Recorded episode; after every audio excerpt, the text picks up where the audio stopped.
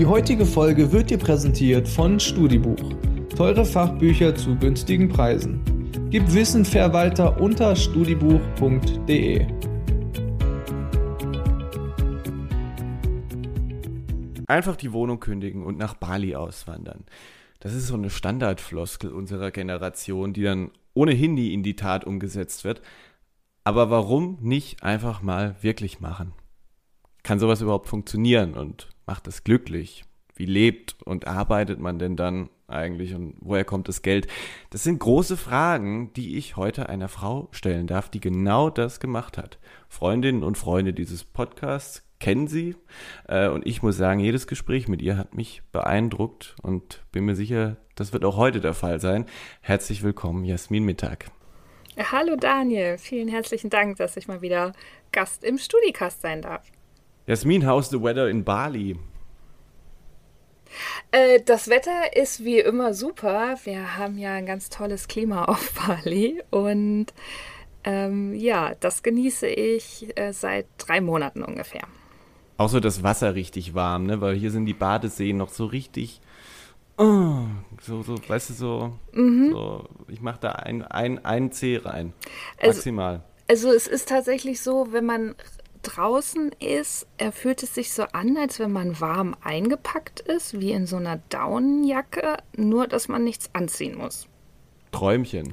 Also wenn ich jetzt hochschaue von meinem Mikrofon, dann sehe ich so ein paar Baumkronen. Ich glaube, so Stadtmenschen nennen sowas Grünanlage und äh, so einen Häuserblock und grauen Himmel. Ähm, mit was kannst du überzeugen, wenn du von deinem Mikrofon hochschaust? Daniel, ich sitze tatsächlich gerade in einem Tiny House, was eine 360-Grad-Aussicht hat. Das heißt, ich habe komplette Fensterfronten, die ich mit Gardinen verdecken kann, wenn ich denn möchte, und habe entsprechend eine richtig schöne Aussicht auf Reisfelder und die Umgebung. Vermisst du denn meine Aussicht? Also das dürfte ja deiner alten Wahlheimat Hannover nicht unähnlich sein. Ja, ich. Ähm, also es ist tatsächlich äh, nicht nur meine Wahlheimat, sondern auch meine ähm, tatsächliche Heimat. Also ich bin in Hannover geboren. Heimat, und, Heimat. Oh, ja, genau. und ich liebe Hannover auch als Stadt. Aber ich konnte die Vorzüge meiner Stadt und von dem Stadtleben ähm, seit März 2020 nicht mehr richtig genießen und saß eigentlich hauptsächlich alleine in meiner Küche und habe Homeoffice gemacht. Und deswegen, ja, hat sich diese Entscheidung in mir zusammengebraut, nachdem ich auch immer mehr und mehr Verbindlichkeiten losgeworden bin, äh, dass ich doch auch meine Wohnung loswerden könnte und ähm, ja, in die weite Welt hinausziehen könnte und schauen, ähm, was das Leben noch so zu bieten hat und wie es sich eigentlich ohne Wohnung und als digitale Nomadin so lebt. Äh, was kriegt man da für Reaktionen, wenn man sagt, ich kündige jetzt meine Wohnung? Da raten einem doch bestimmt viele erstmal von ab, oder? Es ist, ist natürlich so gewesen, dadurch, dass ähm, ja die Menschen, die mich kennen, äh, diese Entwicklung mitverfolgt haben, dass ich mich jetzt schon seit sechs Jahren auch intensiver mit Minimalismus beschäftige, dass sie das gar nicht so sehr überrascht hat. Ich muss sagen, mich selber hat die Entscheidung eigentlich am meisten überrascht, weil ich mich selber nie als digitale hm. Nomadin gesehen habe. Ich hatte vor ein paar Jahren auch mal so eine Dokumentation über digitale Nomaden gesehen und auch mal ein paar YouTube-Videos über Menschen, die das machen, aber ja, es war irgendwie nicht so, dass ich dachte, das will ich auf jeden Fall auch mal machen, weil ich eben auch, wie gesagt, meine Heimat Hannover sehr gerne mag und auch viele Veranstaltungen dort organisiert habe und auch viel zu Veranstaltungen eingeladen war. Ich bin ja als Aktivistin und Künstlerin sehr aktiv und habe viele Ausstellungen und Workshops, Konferenzen. Aber ähm, dadurch, dass ja, sich die ganze Arbeit, ähm, die ich tue, auf online verlegt hat. Mm, und ich zudem eben noch äh, ganz viel von meinen Sachen losgeworden bin, ähm, hatte ich dann so die Möglichkeit auch zu sagen, durch diesen Digitalisierungsschub, hey, eigentlich ist es völlig egal, ob ich jetzt hier in meiner Küche sitze oder irgendwo anders. Und in Südostasien habe ich mich bisher immer sehr, sehr wohl gefühlt. Ähm, und hatte eigentlich immer einen größeren Kulturschock, wenn ich wieder zurückkam. und mhm. ähm, dadurch, dass mm, ja, ähm, Indonesien ähm, Business Visa angeboten hat, seit letzten Jahren, die für ein halbes Jahr dauern, ähm, habe ich gedacht, so ja, dann ähm, probiere ich das doch einfach mal aus und habe mich um ein Business Visum bemüht. Wir müssen vielleicht mal all denjenigen, die jetzt keine digitalen Nomadinnen und Nomaden sind, erklären, was verbirgt sich eigentlich hinter digitalem Nomadentum? Ja, ähm, digitales Nomadentum ähm, ist äh, im Prinzip eine Lebensform, die Menschen für sich wählen, die ähm, hauptsächlich mit dem Computer und dem Internet arbeiten also deren Arbeit ähm, sich hauptsächlich online abspielt und die sich entscheiden, standortunabhängig leben zu wollen. Das bedeutet nicht zwingend, dass sie jetzt ständig hin und her reisen, also alle zwei Wochen einen neuen Wohnsitz haben. Ähm, es gibt nämlich hauptsächlich digitale Nomaden, die dann auch monatelang an einem Ort bleiben, um dann dort eben auch die Infrastruktur zu nutzen ähm, aber dass sie sich ähm, nicht so festlegen wollen, was ihren ähm, Wohnsitz angeht und eben ähm, meistens mit wenig Gepäck ähm, flexibel reagieren können auf Jahreszeiten, auf andere Umstände wie ähm, ja zum Beispiel die Bedingungen, die es in dem Land gibt oder einfach was ihre Lust und Laune sagt. Das hört sich nach einem traumhaften Modell an, was man ja aber auch mal äh, klar machen muss, du machst ja keinen Urlaub in diesem Sinne. Also das wird ja häufig, hast du mir ja auch im Vorgespräch gesagt, so ein bisschen verklärt. Also das ist ja jetzt in erster Linie mal kein Urlaub. Das unterscheidet sich ja grundlegend von, ich mache jetzt ein Jahr Work and Travel nach dem Abi. Auf jeden Fall. Und es ist für mich auch das erste Mal, dass ich im Ausland leben und arbeiten darf. Ähm, und ähm, insofern auch was, was ganz Besonderes, weil ich ähm, ja eben einmal natürlich eine Unterkunft habe, die, wie ihr ja rausgehört habt, sich in den letzten drei Monaten auch einige Male gewechselt hat, dadurch, dass ich verschiedene Wohn- und Lebensformen ausprobiere aber ich immer denselben Coworking Space habe. Das heißt, ich gehe sozusagen in ein, ähm, ähm, in ein Büro, in eine Bürogemeinschaft, ähm, wo viele andere digitale Nomadinnen und Nomaden sind, die dort arbeiten. Und äh, wir ja, äh, arbeiten da äh, gemeinsam, gehen auch mal gemeinsam essen, haben Community-Events. Ich habe zum Beispiel schon Minimalismus-Workshop, meinen ersten Minimalismus-Workshop auf Englisch dort gegeben. Und wir unterstützen uns gegenseitig und arbeiten zusammen. Sehr viele sind Freelancer oder haben ihr eigenes Business. Es gibt allerdings auch eine ganze Reihe von Menschen, die angestellt sind und als Remote Worker von ja, unterwegs oder im Ausland arbeiten. Also nicht dort sind, wo der Firmensitz ist. Wie sieht denn äh, dein klassischer Arbeitstag dann so aus? Im Prinzip gar nicht so viel anders als vorher. Meine Arbeitstage sind doch recht unterschiedlich. Es gibt ähm, ja sehr verschiedene Aufgaben, ähm, die ich ähm, ja mit meinen Projekten erfülle. Ich gebe Workshops, ne? zum Teil bereite ich dann eben Präsentationen vor. Ich äh, freue mich natürlich auch, wenn ich jetzt wieder Veranstaltungen anstehen und ich schaue im Prinzip, wie ich ähm, die Themen Minimalismus und Feminismus voranbringen kann. Stößt man denn als digitale Nomadin manchmal auch an gewisse Grenzen, was äh, so das Arbeiten angeht? Also ich meine, man hat zum einen diese Zeitverschiebung, da dürftest du bestimmt schon spannende Erfahrungen mitgemacht haben. Aber ähm, wie intensiv kann man da dann auch zur Peer Group sozusagen, mit der man arbeitet, Kontakt halten? Mhm. Also das eine ist, dass ich ja gerade ähm, sechs Stunden Zeitverschiebung habe zu Deutschland. Das war jetzt schon auch für mich ein Thema, dass ich dann öfter mal mitten in der Nacht gearbeitet habe, wenn ähm, ja zum Beispiel ein Workshop abends in Deutschland stattgefunden hat, dann war das hier meistens 1 Uhr nachts und ich war dann um 3 Uhr nachts fertig. Ja, da äh, sage ich mal, muss man in den sauren Apfel beißen. Ich konnte das aber ganz gut handeln und äh, finde das auch das, also kleinste Übel sozusagen. Ähm, das, wo man selber so ein bisschen schauen muss, dass man ähm, ja äh, was für sein Wohlbefinden tut und dass man eben sich auch Strukturen schafft und dass man ähm, auch guckt, dass man Menschen findet, mit denen man wirklich verbunden ist. Das ist natürlich so eine Herausforderung, wenn man mit anderen äh, Menschen zusammenarbeitet, die vielleicht auch standortunabhängig sind und entsprechend auch den Ort vielleicht wechseln. Dann schließt man halt Freundschaften und dann ähm, reisen die Personen weiter.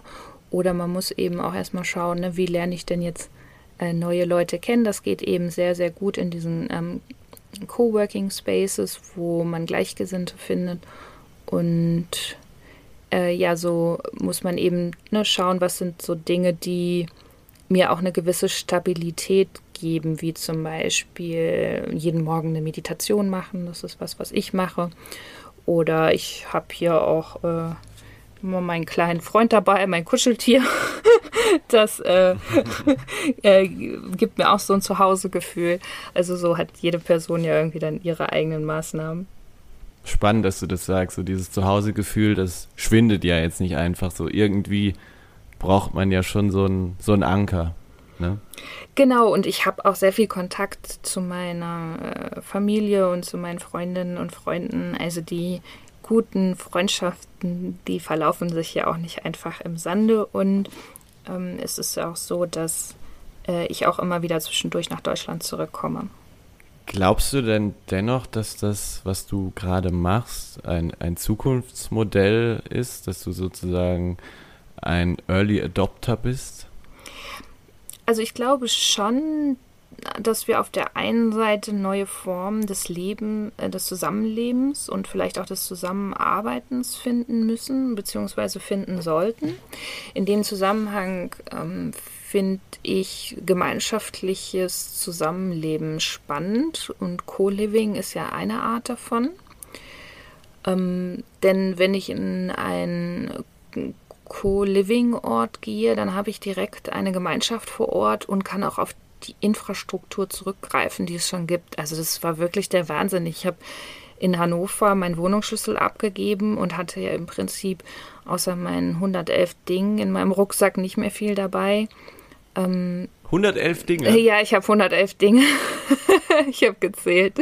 Bin auf den Kohle. Aber kannst du da mal einen Einblick geben? Ich weiß an 111 Dinge. Naja, ich habe relativ viel ähm, Kleidung und ähm, natürlich auch Arbeitsmaterialien, wie mein Aufnahmegerät, über das wir ja gerade äh, kommunizieren. Ähm, dann ne, eben so ein bisschen Technik wie mein Laptop und auch eine externe Kamera, weil die Kamera von dem Laptop jetzt nicht so Bombe ist und ähm, Kopfhörer und so weiter. Und aber auch praktische Dinge wie eine, eine, eine Wasserflasche und ähm, natürlich auch sowas wie Reisepass und Kreditkarten. Wie gesagt, mein Kuscheltier und ein Spiel habe ich tatsächlich auch mit. Das wurde auch schon äh, intensiv äh, genutzt. Und zwar, wenn ich das sagen darf, äh, Wizard. Das ist ein Kartenspiel. das kann man mit mehreren mhm. Leuten spielen. Was, was, muss man da machen? Äh, da geht es darum, Stiche äh, zu sammeln und sich ah, aber auch ja, im Voraus ja, richtig einzuschätzen. Funktioniert auch international ah, okay. ganz gut. Und naja, also ein paar Sachen habe ich tatsächlich auch falsch gemacht, obwohl ich mich habe vorher beraten lassen.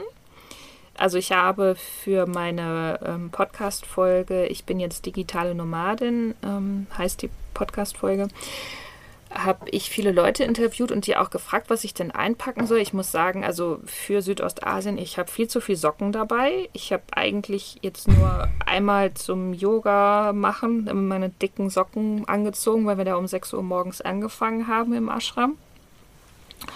Und die ganzen anderen fünf Paar hätte ich mir sparen können. Ich habe auch zu viele Schuhe dabei. Davon wurde mir auch abgeraten, aber ich habe noch zwei, ähm, also ich habe äh, einmal so, ja, so Flip-Flop-artige Schuhe und noch zwei Paar Halbschuhe und ein Paar Turnschuhe. Aber die Halbschuhe, die braucht man hier auch nicht.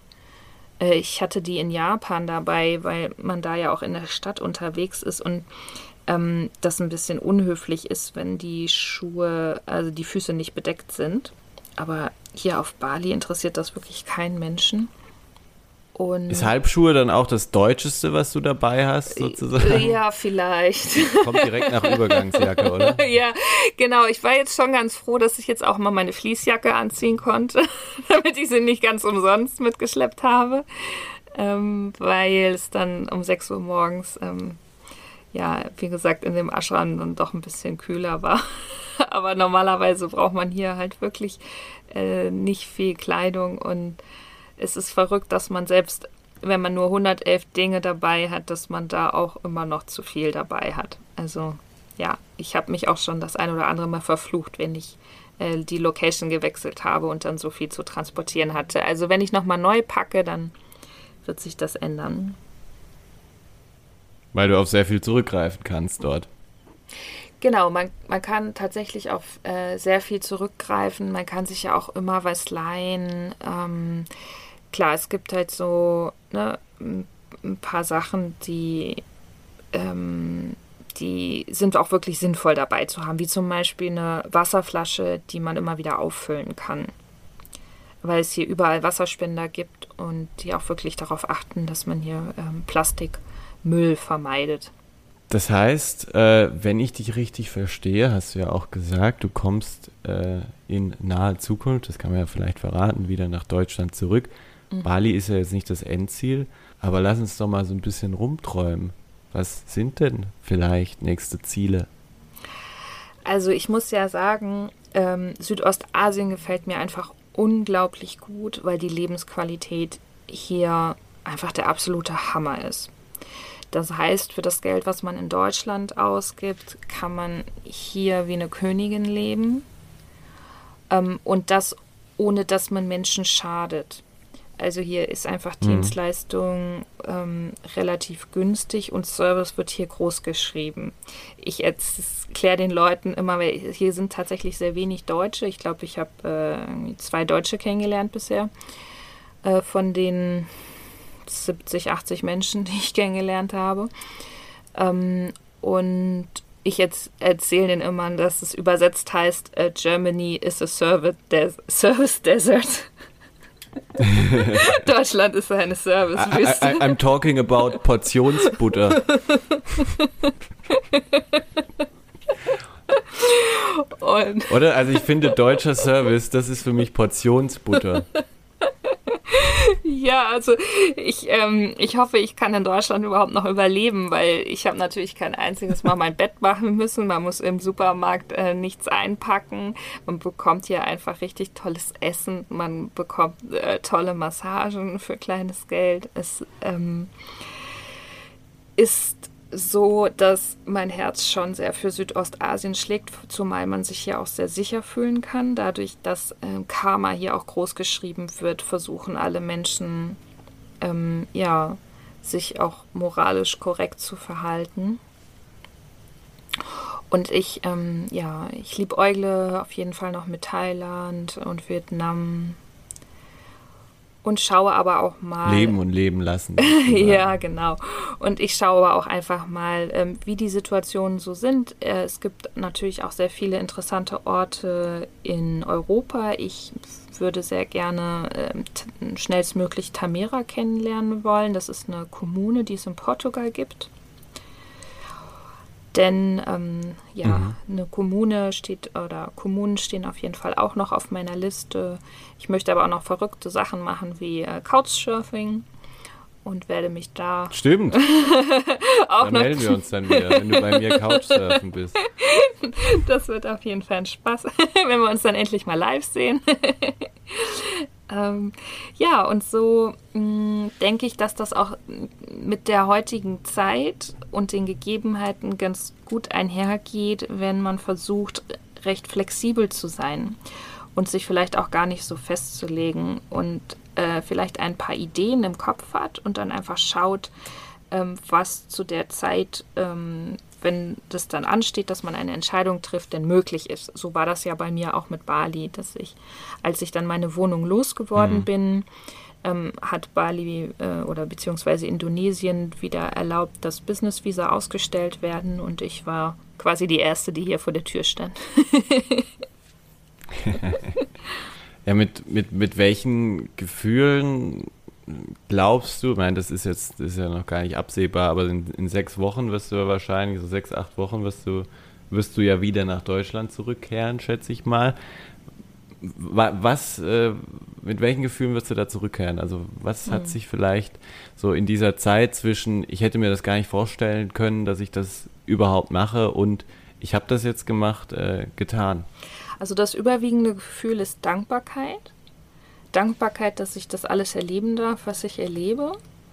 Ähm, und ich bin auch mir selber dankbar, dass ich mir das erlaubt habe und dass ich den Mut gefasst habe, ja, sozusagen meinem Herzen zu folgen, äh, weil der Ruf dann doch so deutlich war und ich hätte es natürlich auch abtun können, aber es ist einfach so schön, was man erleben darf, wenn man, ja, wenn man einfach mal macht, ne? Ähm, wenn man nicht zu viel träumt, sondern wenn man es ausprobiert. Weil das Ding ist ja, man bereut ja immer eher die Sachen, die man nicht getan hat. Und wenn es einem irgendwo doch nicht gefällt oder einem irgendeine Situation doch nicht gefällt, dann ist es ja normalerweise möglich, die auch wieder zu verlassen. Das heißt, ich ähm, hätte ja auch relativ schnell wieder versuchen können, zurückzukommen oder woanders hinzugehen, wenn es mir hier nicht gefallen hätte. Aber es mhm. hat mir hier sehr gut gefallen und es gefällt mir hier sehr gut. Es ist auch richtig, richtig toll für mich, eine Mission zu haben und diese Wohnexperimente zu machen und das dann in meinem eigenen Podcast Minimalismus jetzt heißt der ähm, zu verarbeiten. Und ich werde halt sehr, sehr erfüllt äh, zurückkommen.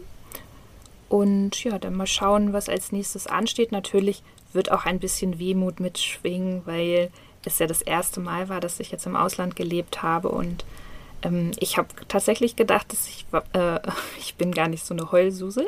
ich hatte gedacht, dass ich vielleicht weinen muss, wenn ich meine Heimatstadt verlasse. Aber ich äh, musste nicht weinen, aber es kann sein, dass ich weinen muss, wenn ich Bali verlasse.